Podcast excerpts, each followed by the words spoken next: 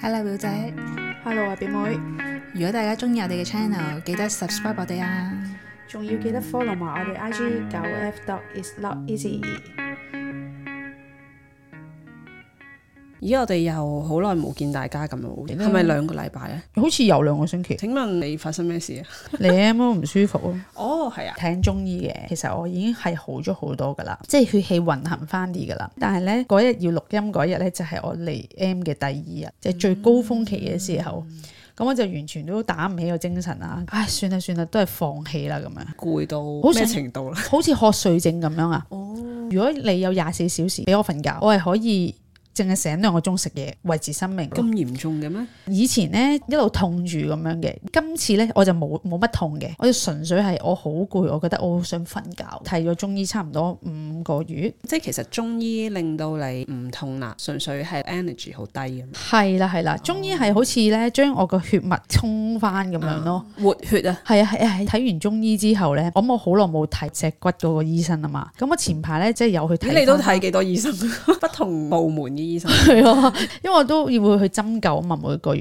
唔知你有冇發覺？你望下我額頭咧，咪有條筋嘅呢度。我以前咧咪藍色卡通人物咧好嬲嘅時候嗰個嗰條青筋。 頸紙巾就係嗰條筋，同埋咧係連接咗我個鼻嗰個位置哦嘅。睇咗中醫咧，咁佢其實好耐好耐之前我已經知道係因為我鼻敏嗯感 block 咗，所以咧令到我呢個眼下面咧嗰、個好顯嗯藍然筋好顯然，然後再連埋上個頭嗰度嘅。但係咧，我今次去睇脊醫嘅時候咧，佢點解呢條筋好咗好多喎咁嗯樣？跟住我話嚇好咗好多，咁佢又記得你你條筋嘅。因為我成日頭痛啊嘛。哦，佢話你係咪好痛啊個頭？跟住我話係啊。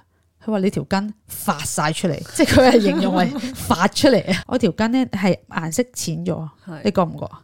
我冇留意你有條 筋。可能成日戴帽哦咯，有時我成日戴所以帽我就冇乜點留意係啦我成日戴你帽有條井字巾。連嗰個顏色都淺咗，跟住連到落即係呢一個眼圈呢個位置，我覺得都淺色咗啲。我從來搽任何嘅嘢都冇幫助啦。但係咧，我今次咧即係食咗一段時間中藥之後咧，我係 feel 到個身體係有啲變化咯。嗰、個療程係六個月嘅，差唔多今個月係第五個月啦。咁就睇下個身體恢復到點樣咯。幾好啊，好似應該要 keep 住喎，我覺得你至少你 M 唔同啦，呢係個啊係最緊要啊嘛。係啊，同埋你係唔會覺得好影響個生活。半年前你 M 嘅時候，一開頭我覺得我係可以用意志力去抵抗咗嗰種痛楚痛楚，但你慢慢咧，我覺得我自己就因為嚟 M 呢件事開始有啲抑鬱，咁誇張，因為咧係你每次嚟你等佢嚟，咁好少咩叫等佢嚟啊？因為你做唔到即係任何嘢啊嘛，你要哦停晒所有嘅活動。哦，即係你嘅 schedule 嗯要 mark 住幾時係 M 嚟，然後就嗰段時間一定要空咗出嚟休息嘅。係啦哦，然後你就完全喐唔到嘅狀態啦，你就會覺得好差好差嘅感覺，嗯你就會覺得嘥晒啲時間。佢未嚟你仲可以喐到噶嘛？咁你就譬如做運動你就唔做啦。你點解就咁樣諗㗎？當係嗰個係 recover 嘅時間。睇完中醫就好啲，但係前段嘅時間真係好差，因為嗰種辛苦係我唔唔能夠用我嘅意志力去抵抗佢啦，已經。咁我就所以就決定去睇中醫咁樣咯。我估我喺我女性之中，我應該都算係幸福嗰一批。嗯嗯 M 痛咧，我好似係中學嘅時候會有，唔需要去食止痛藥。嗯，亦都唔會面青口唇白啊，同埋係有個時間性嘅，一定係第二日嘅四點前先至痛嘅啫，哇跟住四點後咧就冇嘢噶咯咁準，喎。呢一個嘅 pattern 係 keep 住去到出嚟第一份工都係咁樣，第一日唔痛嘅，淨係第二日。朝頭早去到四點鐘咁樣咯，都唔係話嗰隻要攣住啊，純粹係個人好 down 咯，然後個個腰誒、後腰背嗰度有啲痛咯啊咁樣咯，純粹咁樣嘅啫。嗯 但係我以前係唔痛噶。我即係啊過完 Covid 之後，我先開始痛嘅啫。你以前係咪嗰啲血氣好啲咧？你問我係唔係？應該係咯。嗯咯，你成日都做運動。係，同埋以前冇咁怕凍，跟住去後期會比較怕凍。怕凍係幾時開始啊？唔係，但係好似係成日不都怕嬲凍都怕喎。凍，我覺得唔係以前真係唔怕凍，以前係幾時啊？廿幾歲。喂，變化啦你唔好講大話 喎！廿零歲你都會會帶住件外套㗎喎，你係話一凍就唔知有我係會啲乜嘢嘢㗎嘛？我記得一凍就會有啲乜嘢啊？我唔知啊喂，你唔好無聊我哋。你係成日帶住件風褸嘅，跟住你話唔知一凍就起風冷定唔知乜嘢，你曾經有咁樣講過有㗎。係咪我妹起風 冷啊？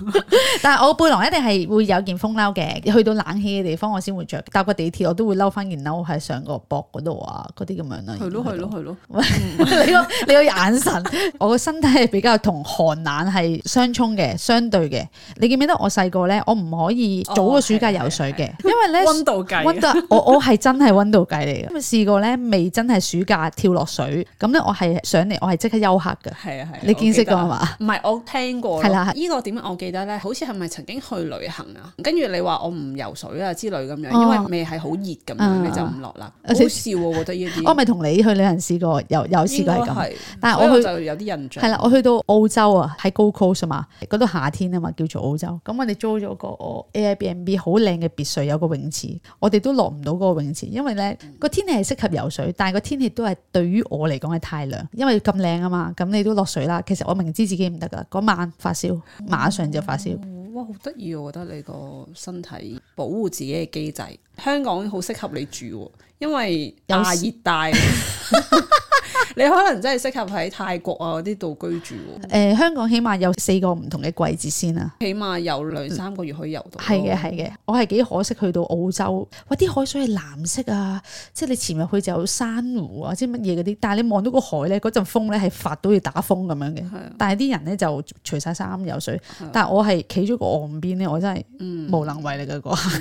嗰啲地方你只能夠旅行啦，你唔好諗住住啦， 你都係做翻啲泰國啊、緬甸啊嗰嗰批，啱你多啲。中醫有冇講你係咩底咁樣啊？我又冇 問佢，點我解都冇得問寒嘅底，涼底，唔係係咪涼底啊？有 啲叫寒底，寒底，寒底， 咩涼底啊，咩料啊？寒底定係熱底，同埋係咩陰虛、氣虛咁樣㗎嘛。啊誒，陰虛氣虛都有嘅，脈象好薄，即係你係又陰虛又氣虛，係啦，同埋脈象好薄嘅。好容易會係心臟泵血唔夠力，我諗我或哦有者或機者泵出嚟嘅血唔夠多之類咁樣喎。有有機會，不嗯過我由細到大暈，我個自我機制都做得幾好啊，保護我自己。暈得咩事好多意思暈係， 因為啲咩醫郁啊就即刻誒暈啊！係啦，即刻暈可能係真係你本身天生嗰個心臟嘅機能係弱啲，所以你就會成日都自己就知道啊，我要做運動啦咁樣。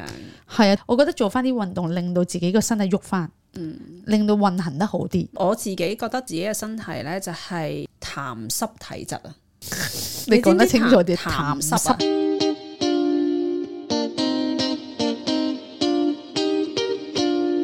即係有痰有啊，濕，好似話喺亞熱帶地區咧，先至會有呢個體質嘅。即係如果你喺歐洲咧，就唔會有呢個體質咁。你其實真係你不如去歐洲，其係實咯，你其實我其實係你歐洲 係唔適合留喺度。自己會做下拔罐噶嘛， 有嗯陣時嗯手臂嘅雞翼位。繼而話 OK 係啊 OK，嗰啲係會好容易淤黑嘅，就係哦係因為好多嘅痰，即係嗰啲黏液啊，會儲會喺嗰度積聚咗咯。咁嗰啲係會阻到你嘅經脈噶嘛，嗯所以其實都係對身體好唔好。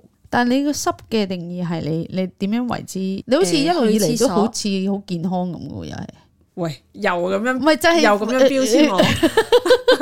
唔係真我係已你經講講起起呢呢嘢，個標籤噶咯， 我純粹係好中意養生，係對於呢件事好有興趣，但係唔代表我自己係咁樣噶 嘛。